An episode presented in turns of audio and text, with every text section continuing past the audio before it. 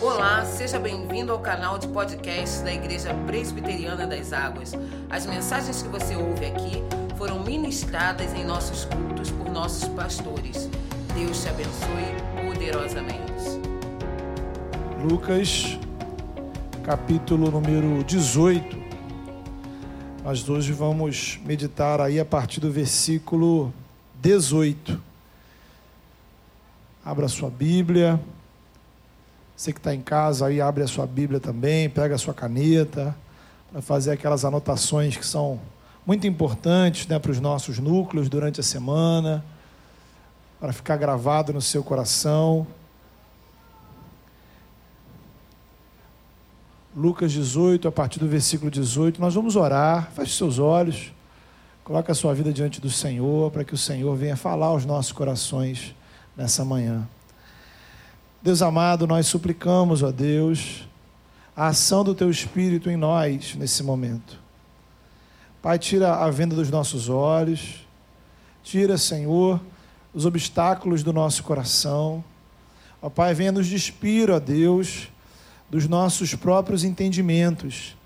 Mas, ó Deus, venha falar, ó Deus, profundamente, de forma clara, a Tua palavra, a Tua vontade, o Teu querer em nosso coração que possamos entender, compreender, ó Deus, o que o Senhor tem a nos dizer através da tua palavra. E que não apenas, ó Pai, sejamos informados, mas sejamos transformados pelo agir do Senhor, porque a tua palavra é o teu poder, ó Deus. Porque cremos, ó Pai, no Deus vivo, no Deus, ó Pai, que criou o universo por meio do seu falar, que traz salvação por meio do seu falar. Agora, Senhor, que a tua palavra venha ao encontro do nosso coração. E assim, Senhor, venha transformar, renovar o coração que está cansado, trazer esperança para aquele que está desanimado. Ó Pai, trazer, ó Pai, vida para aquele Senhor que está morto. Trazer, ó Pai, reconciliação para aquele, ó Pai, que está longe do Senhor. Em nome do Teu Filho Jesus nós oramos. Amém. Palavra de Deus, amados. Evangelho de Lucas, no capítulo 18, a partir do versículo 18, diz assim: Certo homem de posição perguntou-lhe: Bom mestre, que farei para herdar a vida eterna? Respondeu-lhe Jesus: Por que me chamas bom? Ninguém é bom senão um, que é Deus. Sabes os mandamentos? Não adulterarás, não matarás, não furtarás, não dirás falso testemunho, honra a teu pai e a tua mãe. Replicou ele: Tudo isso tenho observado desde a minha juventude. Ouvindo-o, Jesus disse-lhe: Uma coisa ainda te falta. Vende tudo o que tens, dá aos pobres, e terás um tesouro nos céus. Depois, vem e segue-me. Mas ouvindo ele estas palavras, ficou muito triste, porque era riquíssimo. E Jesus, vendo-o assim triste, disse: Quão dificilmente entrarão no reino de Deus os que têm riquezas. Porque é mais fácil passar um camelo pelo fundo de uma agulha do que entrar um rico no reino de Deus. E os que ouviram disseram: Sendo assim, quem pode ser salvo? Mas ele respondeu: Os impossíveis dos homens são possíveis para Deus. E disse Pedro: Eis que nós deixamos nossa casa e te seguimos. Respondeu-lhe Jesus: Em verdade vos digo que ninguém há que tenha deixado casa, ou mulher, ou irmãos, ou pais, ou filhos, por causa do reino de Deus, que não receba no presente, muitas vezes mais e no mundo por vir a vida eterna. Amém. Querido, essa história você provavelmente conhece como a história do jovem rico, que é como ela aparece né? Uh, nas nossas Bíblias, né? no título das nossas Bíblias. Nessa manhã, é, eu gostaria de enfatizar não apenas o, o episódio em si desse encontro, desse homem desse rapaz, dessa pessoa rica com Jesus. Mas você entendeu esse contexto aí narrativo que vai do versículo 18 ao versículo 30. Aí a gente percebe que a história narrada aqui em Lucas é sobre o poder de Deus para salvar e a responsabilidade humana. Ou, de acordo com o título que escolhemos aí, né?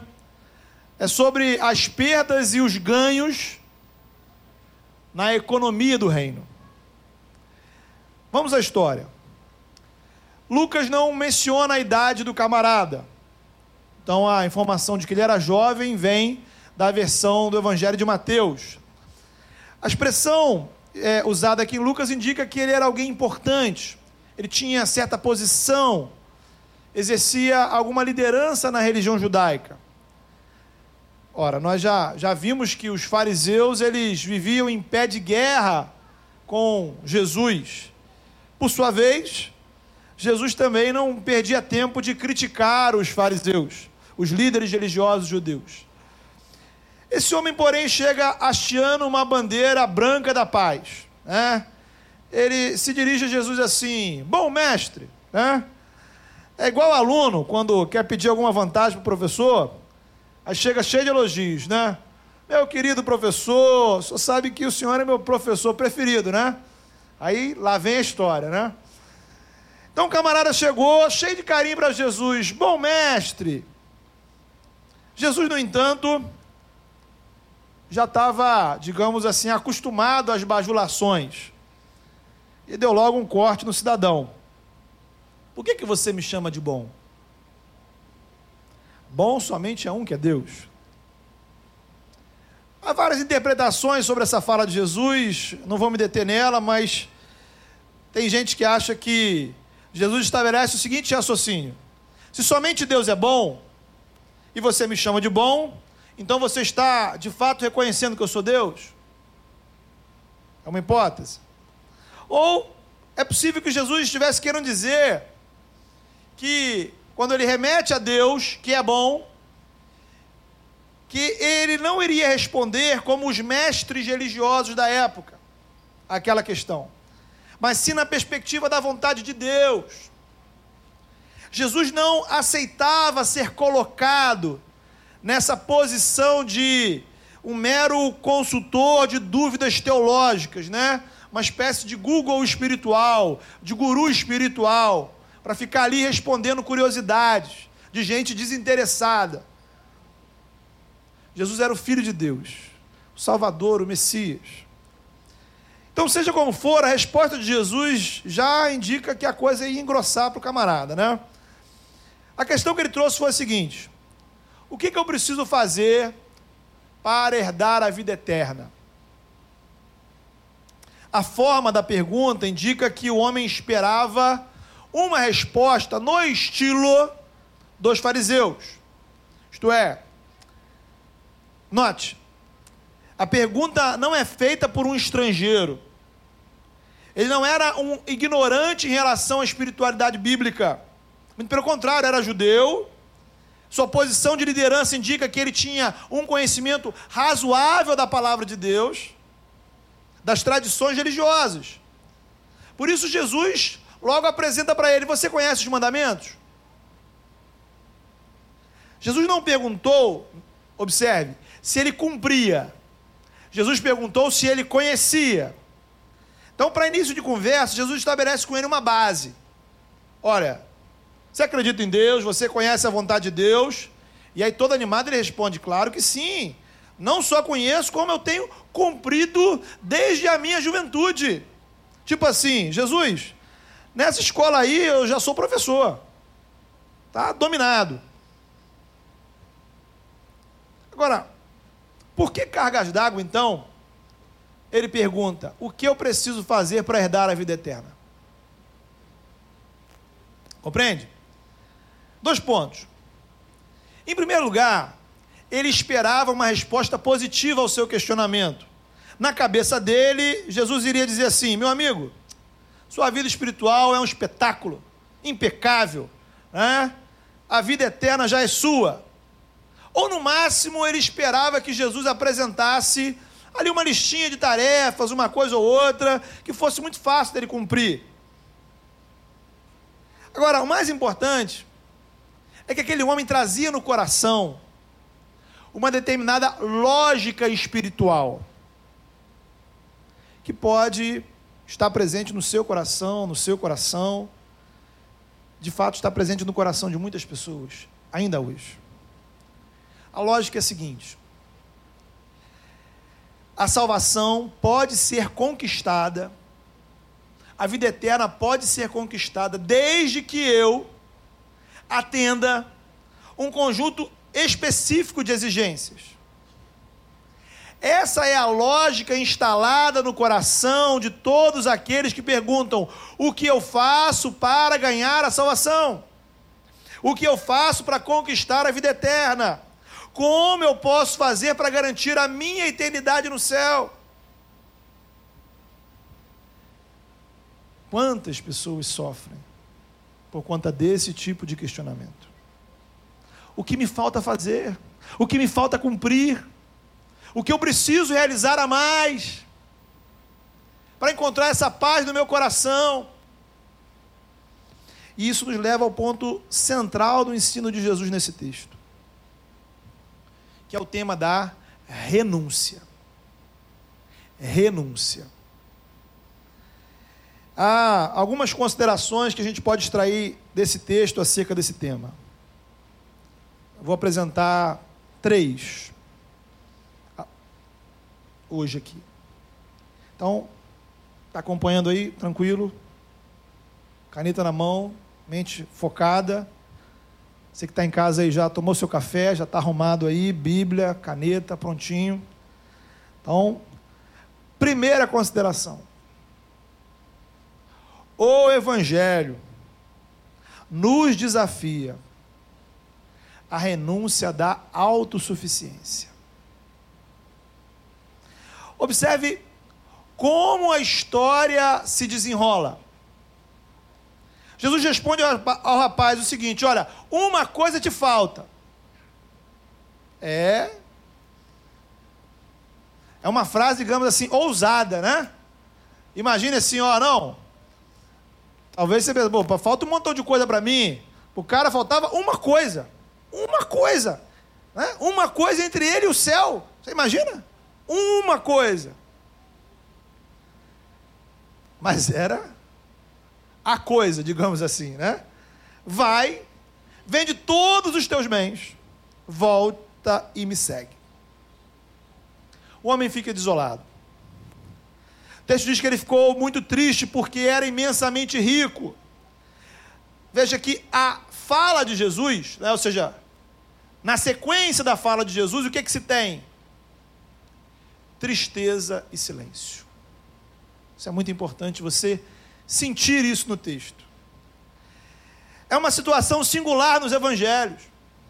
Jesus ele conversou com muita gente, curou muita gente, expulsou demônios, fez milagres, debateu, discutiu, ensinou. Mas esse é o único lugar que diz que alguém saiu triste de uma conversa com Jesus. Tristeza. A coisa foi tão impressionante que Jesus diz o texto que, vendo a sua tristeza, comenta com os discípulos: Como é difícil entrar um rico no reino dos céus. Aí vem aquela frase famosa, né? É mais fácil passar um camelo pelo fundo de uma agulha do que um rico entrar no reino dos céus. Aí você precisa perceber, né, na sequência do texto, que os discípulos ficam apavorados com essa fala de Jesus. Eles dizem assim: como assim? Quem então pode salvar-se? Porque o senso comum entre os judeus é que as riquezas eram um sinal evidente da bênção de Deus. A condição material era um parâmetro para a espiritualidade. Se eu sou rico, só pode ser porque Deus me abençoou, a presença de Deus está na minha vida, então certamente eu herdarei a vida eterna. Quando Jesus afirma que é difícil, não impossível, difícil, para os ricos entrarem no reino dos céus, Jesus tirou o chão da galera. Alguém aqui já viu um camelo passar pelo fundo de uma agulha? Nem eles. Então, como dizia um amigo meu do seminário, né? A casa caiu. Se ficou ruim para os ricos, quanto mais para os pobres. Hã? Daí a pergunta deles: quem poderá ser salvo? Note que a gente continua no tema da salvação, o assunto da salvação. O moço perguntou para Jesus: Olha, o que eu deve, devo fazer para ser salvo? Os comentários de Jesus levam os discípulos ao mesmo questionamento: quem pode ser salvo? Será que alguém de fato consegue alcançar a salvação?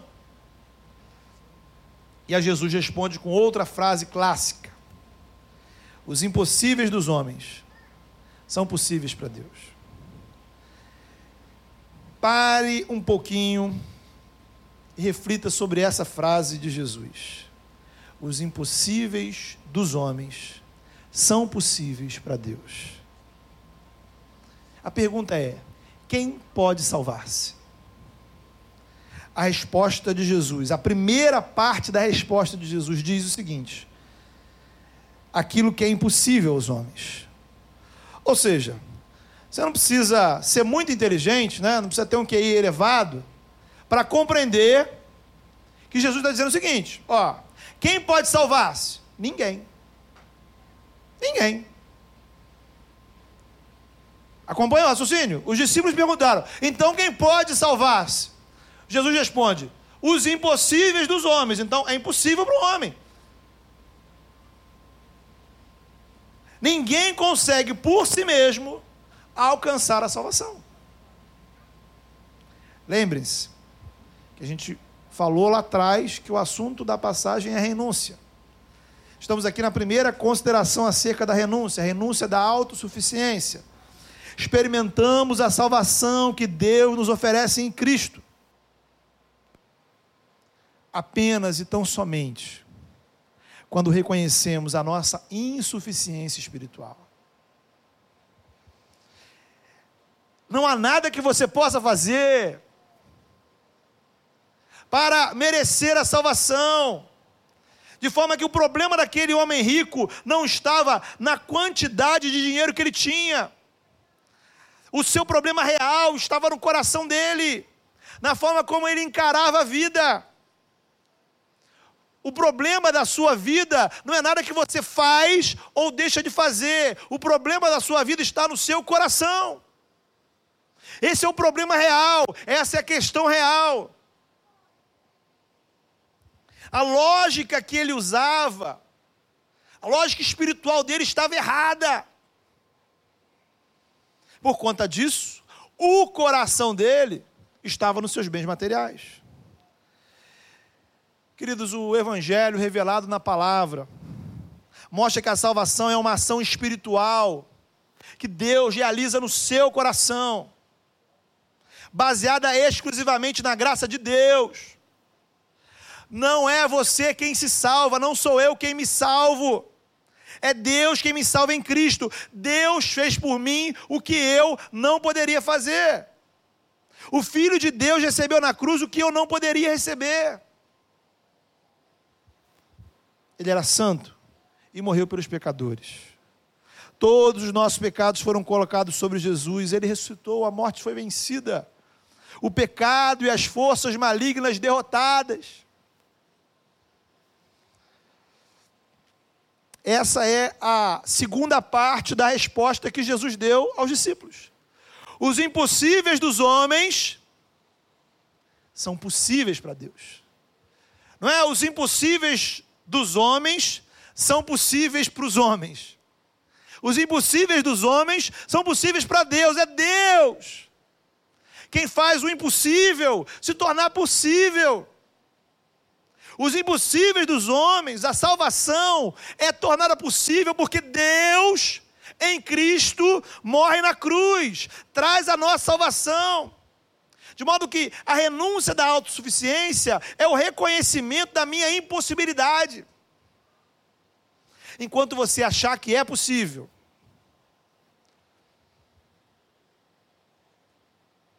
você vai ficar triste como aquele homem. Enquanto você achar que está ao seu alcance, você vai procurar alguma coisa para se segurar. Os rituais religiosos, uma posição eclesiástica, caridade, boas obras, filosofia, conhecimento, autoconhecimento, família, dinheiro, sucesso, realizações. Agora, quando a gente admite, quando eu admito que para mim é impossível, eu vou me prostrar aos pés de Jesus e dizer: Senhor, tem misericórdia de mim. Eu não consigo. É agir como o publicano, na parábola do fariseu e do publicano, que simplesmente se prostrou e disse: Senhor, tem piedade de mim porque sou pecador. Então, querido, essa é a posição que Deus quer que você se coloque. Não se trata do que você pode fazer, do que você não fez. Não se trata das suas possibilidades. É o contrário. Se trata do seu reconhecimento, da sua incapacidade e da capacidade total, plena, perfeita de Deus. Então é uma coisa assim. Sabe, é igual o ajuste na televisão, né? Assim, você tem o botão lá de volume, né? Você não pode abaixar e aumentar ao mesmo tempo. Então, enquanto você, se você não diminuir para zero o seu reconhecimento de capacidade, a sua perspectiva do 100 para a possibilidade de Deus, não vai chegar. Dá para ficar 50-50. Compreende? É o que o homem achava. Não, e que muita gente acha, né? Pô, Deus faz uma parte, eu faço outra. A gente conjuga aqui. Você precisa renunciar à confiança espiritual em qualquer coisa que você tenha, fez. Isso vale para as coisas boas, mas vale para as coisas ruins. O que eu quero dizer com isso? A renúncia à autossuficiência também significa que se não é por aquilo que você vai fazer, não há nada do que você fez. Não há nenhuma obra na sua vida capaz de levar você para o inferno. Como assim? Porque não há obra na sua vida maior do que o sangue de Jesus. Não há obra na sua vida. Então, o reconhecimento da, da minha insuficiência é entender que todos os meus pecados, as minhas falhas, os meus erros, as minhas dúvidas, as minhas fraquezas, nada disso é capaz de me condenar quando eu estou prostrado aos pés de Cristo, quando o sangue de Jesus está sobre a minha vida. Irmão, isso é um negócio assim, fantástico. Fantástico. É uma coisa para a gente celebrar o ano inteiro. Somos salvos pela graça através da fé o sentido bíblico de fé. É você colocar a sua confiança em alguém diferente de você mesmo. É confiar a ponto de descansar crendo que o futuro está nas mãos dele. É confiar a ponto de tomar decisões sobre o meu futuro e sobre o meu presente baseadas na vontade dele. De modo que a intenção de Jesus, note bem, não era constranger o jovem rico. A intenção de Jesus não era necessariamente mandá-lo embora. Jesus fez um diagnóstico espiritual. E o diagnóstico espiritual de Jesus é que a confiança dele estava na sua condição financeira. Por isso a exortação radical. Ele vai embora triste, porque ele não imaginava o que significava depender de Deus. Não fazia sentido para ele viver uma vida confiando na providência de Deus. Bem, isso não quer dizer que para você confiar em Deus, na dependência de Deus, na providência de Deus, você precisa vender todo, tudo que você tem.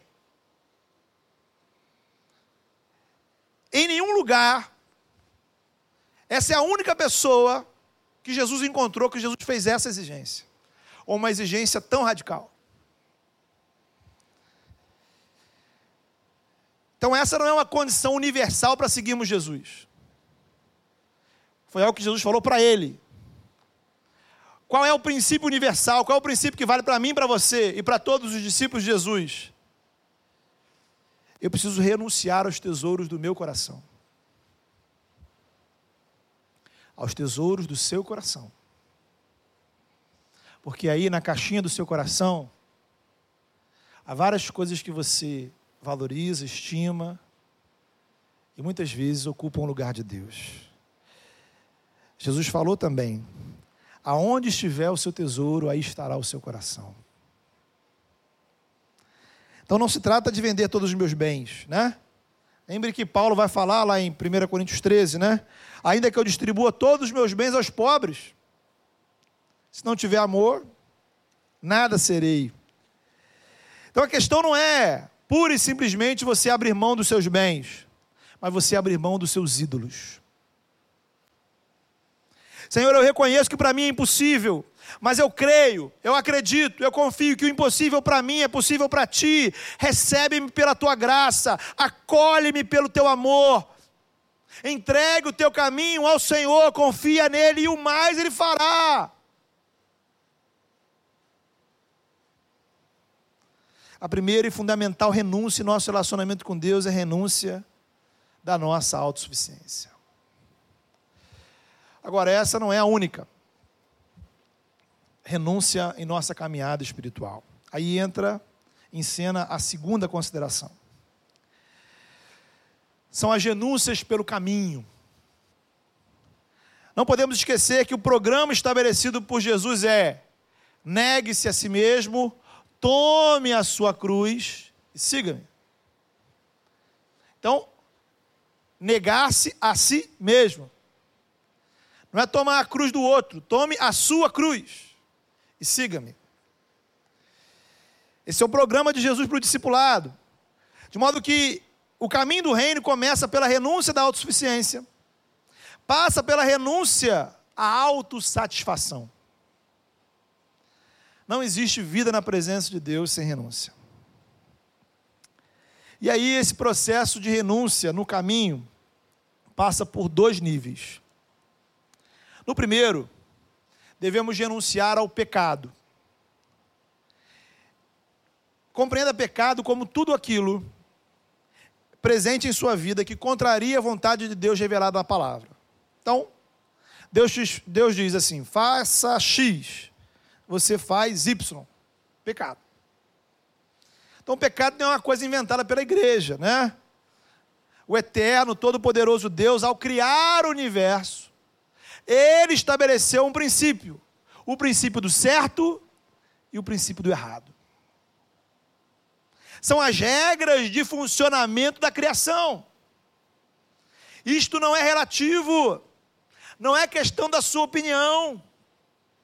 Antes de haver mundo, antes de existir governos, antes de existir sociedades, existia o Criador. As leis de Deus não são mutáveis.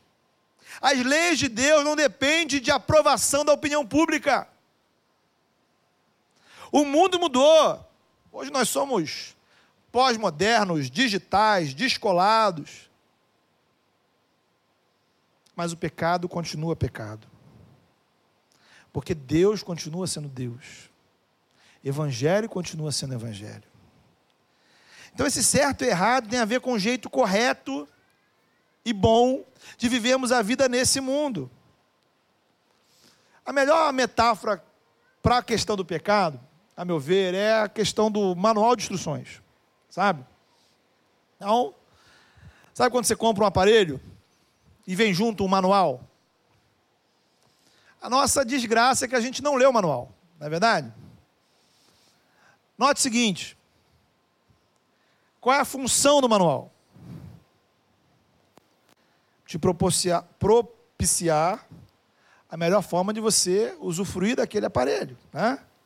O que, que acontece se você pega um aparelho de 110 e coloca numa tomada de 220? Imagine se você vai fazer um bolo e pega uma vasilha de plástico e coloca no forno. Ou você pega o seu celular e joga lá na máquina de lavar para ele ficar limpinho. É a mesma coisa quando a gente deixa de levar em consideração a vontade de Deus. Esse é o ponto central. Porque veja, o departamento de propaganda e marketing do inferno vendeu para a gente a ideia de que pecado é uma espécie de limitação das coisas boas da vida. Sabe quando as pessoas dizem assim: ah, o pecado é sempre bom? Mentira. Se fosse bom, seria inventado por Deus. Pecado é uma ilusão, é uma falsificação, é um engano. O pecado nos leva a uma experiência de vida prejudicial. Não sei se você já reparou, às vezes, alguns manuais de instruções é, trazem a seguinte frase em algum lugar lá, né? para você obter a melhor experiência com este aparelho. Esta é a função dos princípios de Deus para a nossa vida. A obediência a Deus nos oferece uma melhor experiência de vida. Nessa vida, Deus nos criou para sermos felizes, felizes em harmonia com Ele, em harmonia com o próximo, em harmonia com a gente mesmo, em harmonia com a natureza. O pecado então nos leva a um estado de desarmonia. A obediência a Deus é o caminho para você viver a experiência de harmonia e felicidade nesse mundo e na eternidade. O negócio do pecado é vender ilusões. Desarmonia e infelicidade nessa vida e na eternidade, porque o salário do pecado é a morte. E não duvide, o diabo é bom em pagamento.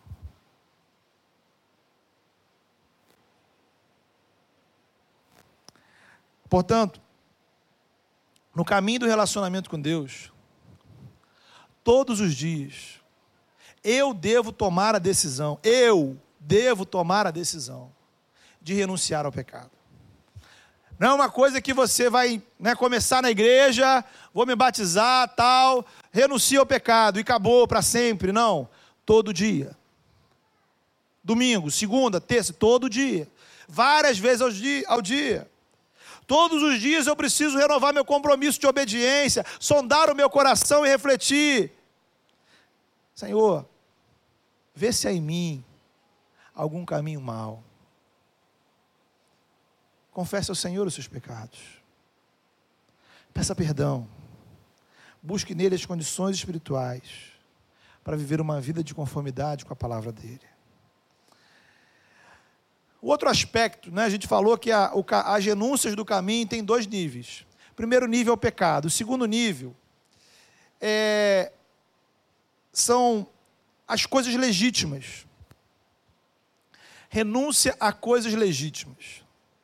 Coisas que precisam ser deixadas de lado.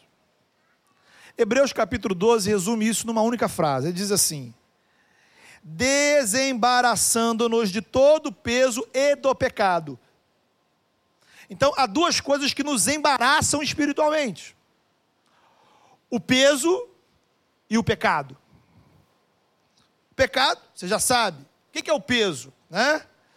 São coisas que em si mesmas não são pecado. Mas, por motivos diversos, em determinado momento da sua vida, aquilo começa a pesar a ponto de te atrapalhar espiritualmente. Então ela não é pecado em si, mas podem te levar a pecar ou te impedir de você crescer espiritualmente. O meu crescimento espiritual passa por renúncia, querido. Para você assumir determinados papéis do reino de Deus. Você precisa renunciar a algumas coisas. Por isso, Pedro argumentou o seguinte: Jesus, nós deixamos as nossas casas para seguir ao Senhor. Foi feita uma opção espiritual.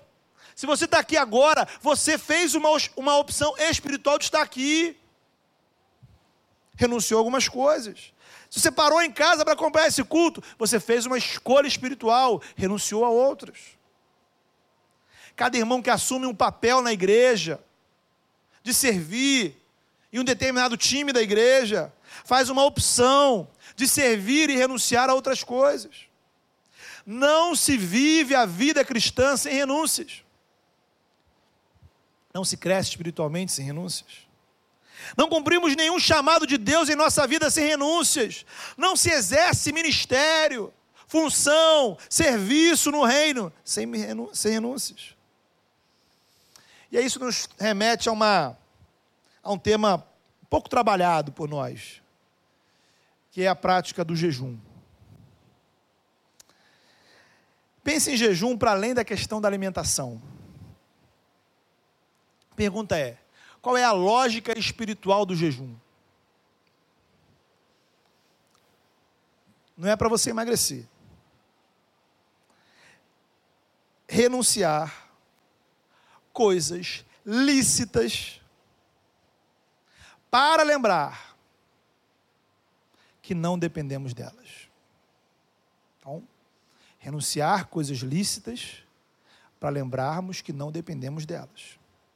Então vamos lá. Um, renunciar coisas lícitas. Então, já, já bota na sua cabeça que não existe jejum de pecado, né?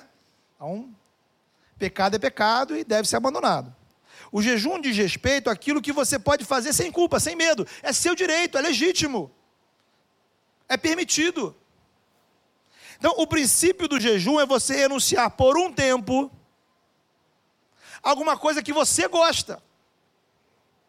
Então, te faz bem é bom para você. Então o jejum não é uma coisa que você não gosta, né? Então, pô, eu vou fazer jejum de chá de boldo. Né? Não existe, né? Então, assim, aquilo, por isso que requer um esforço para você renunciar aquilo em um determinado período. E com qual a intenção? De, de simplesmente você se sentir mal? Não. Para você lembrar ao seu cérebro que você não depende daquilo. Então, o jejum é um treinamento espiritual de domínio do nosso coração. O jejum é o treinamento espiritual do desapego. É como se naquela área da nossa vida nós levantássemos um altar, um memorial, onde está escrito assim: eu não preciso disso para viver. Quanto menos apegado você for, mais o seu coração estará livre para o Senhor e para o reino de Deus. Note, o jejum é temporário. Ok? Então, o que está entrando em, em, em consideração aqui não é você estar se desfazendo de nada. Então, ao, ao, contrário, são coisas que você não necessariamente precisa desfazer da sua vida. Você pode continuar usufruindo de tudo. Mas nada, nem ninguém pode controlar o seu coração. Então você precisa treinar, fazer um treinamento espiritual em você mesmo, para testar o quanto você está livre para o Senhor, o quanto você depende do Senhor o quanto a sua confiança está no Senhor. Para encerrar, eu apresento a nossa terceira e última consideração. Não, não se perca aí pelo caminho, né? Primeira, caminho do evangelho começa pela renúncia da autossuficiência. Segundo, o caminho do evangelho envolve renúncias do pecado de coisas legítimas que em determinados momentos precisamos deixar de lado, pelo menos temporariamente. Terceira consideração é que o evangelho não se resume à renúncia. O caminho proposto por Jesus para o homem rico não terminava no vender tudo. Ele precisava voltar para seguir Jesus. Querido, a economia do reino envolve perdas e ganhos. O problema é que a gente quer ganhar sem perder. Há renúncias que precisam ser feitas. Agora, há ganhos que serão experimentados aqui na eternidade.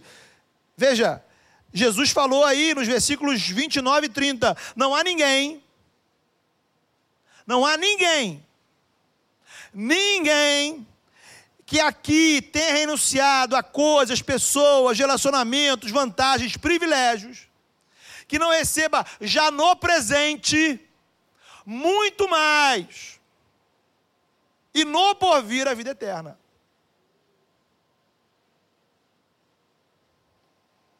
Infelizmente, a leitura que muitas pessoas fazem do cristianismo é que ele é apenas um caminho de perda. É uma visão equivocada como falamos na, na semana passada, há milagres que só experimentamos no exercício da obediência. Sim, estamos aqui neste domingo de manhã porque optamos estar aqui. É uma escolha intencional, consciente intencionalmente renunciando a uma série de coisas que poderíamos fazer, mas ganhando uma série de coisas que somente aqui, somente na presença de Deus, somente servindo ao Senhor, nós ganhamos. Então, querido, isso é algo, aí é uma, uma, uma coisa fundamental. Você só entende quando seu coração está cheio da graça de Deus e você está aos pés de Jesus. Essa é a diferença entre o jovem rico e Pedro.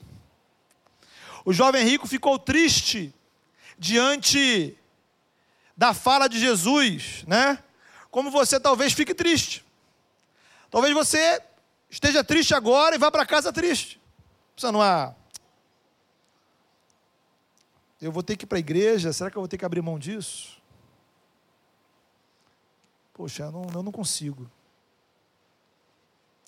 Muitas pessoas acompanham o culto, vêm à igreja, ouvem palavras e vão embora tristes. Pedro, ao contrário, gritou com entusiasmo: Senhor, nós renunciamos a várias coisas e nós não nos arrependemos de estar aqui. É o contrário. Na economia do reino, abrimos mão de coisas sim, em troca do prazer infinitamente maior de estar na presença de Deus. Quando o nosso coração está na presença do Senhor, não há lugar melhor, não há prazer maior.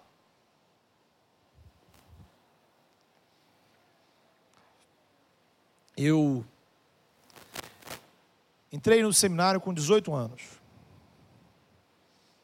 Com 22 eu casei e já tinha uma igreja sob a minha responsabilidade. Aos 23 eu fui ordenado ao ministério pastoral. Então, deixei de usufruir um monte de coisas que a vida poderia me proporcionar na juventude.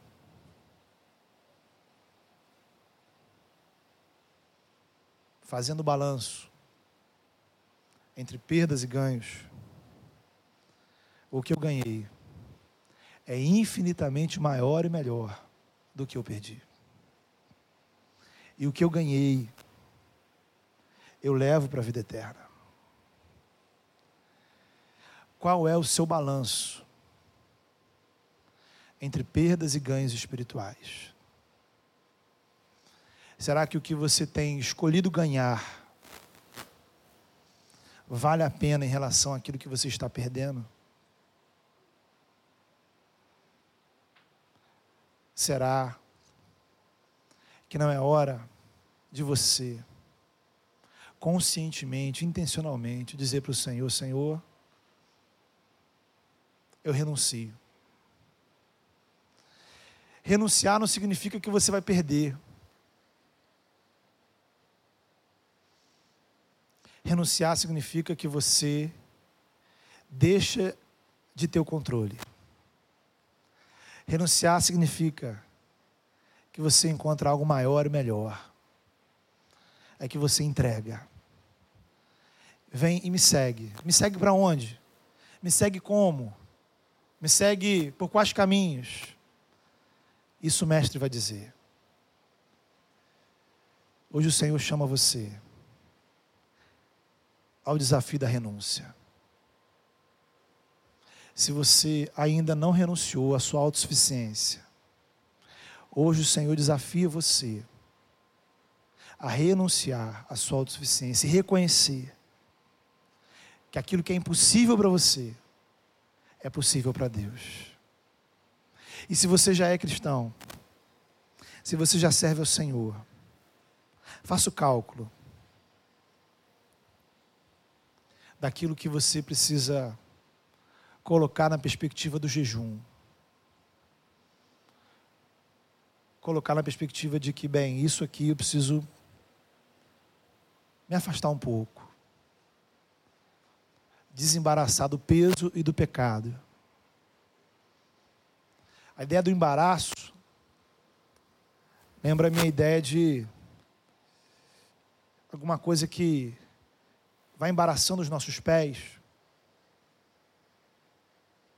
Eu me lembro de quando criança, não lembro exatamente o que, mas agarrou no meu, meu sapato uma corda, um negócio assim, e eu caí.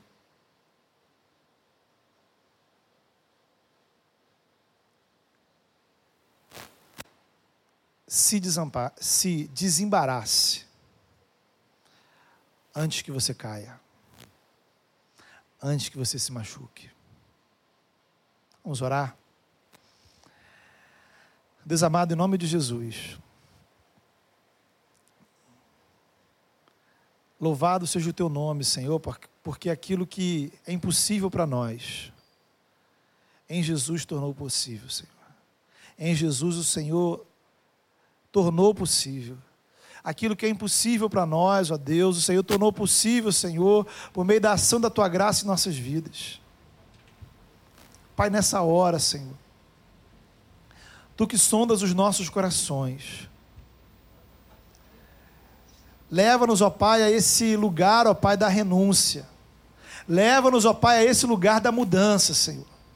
Aquilo que precisamos deixar para trás Senhor, aquilo que tem impedido, aquilo que tem sido obstáculo, ó Pai, para que pessoas se prostrem aos pés de Jesus, confessem Jesus como seu Senhor e Salvador. Em nome de Jesus, ó Pai, que nessa hora, que nessa manhã, Senhor, que nesse culto seja momento de renúncia, Senhor. Que possamos dizer, confessar com o nosso coração, que não há lugar melhor do que estar na Tua presença, Senhor. Não há perda, Senhor. Ó Pai, do desfrutar da tua glória, do teu amor, da tua graça, da certeza, Senhor, de estarmos no centro da tua vontade. Visita, Senhor, os teus servos, homens e mulheres, ó Pai, que servem ao Senhor, mas, ó Pai, que não tem se disposto o seu coração a renunciar que tem acumulado uma série de coisas em suas vidas, ó Pai. Mas não tem feito a conta, Senhor, da renúncia. Em nome de Jesus, ó Pai. Dispõe o nosso coração a renunciar aquilo que nos atrapalha para te servir aquilo que nos impede de vivermos o teu reino, aquilo que nos impede de crescer espiritualmente, aquilo que nos impede de sermos bênção na tua casa, aquilo que nos impede, ó Pai, de desfrutar mais da tua comunhão. Ajuda-nos, ó Pai, ao exercício, Senhor, do jejum, Senhor.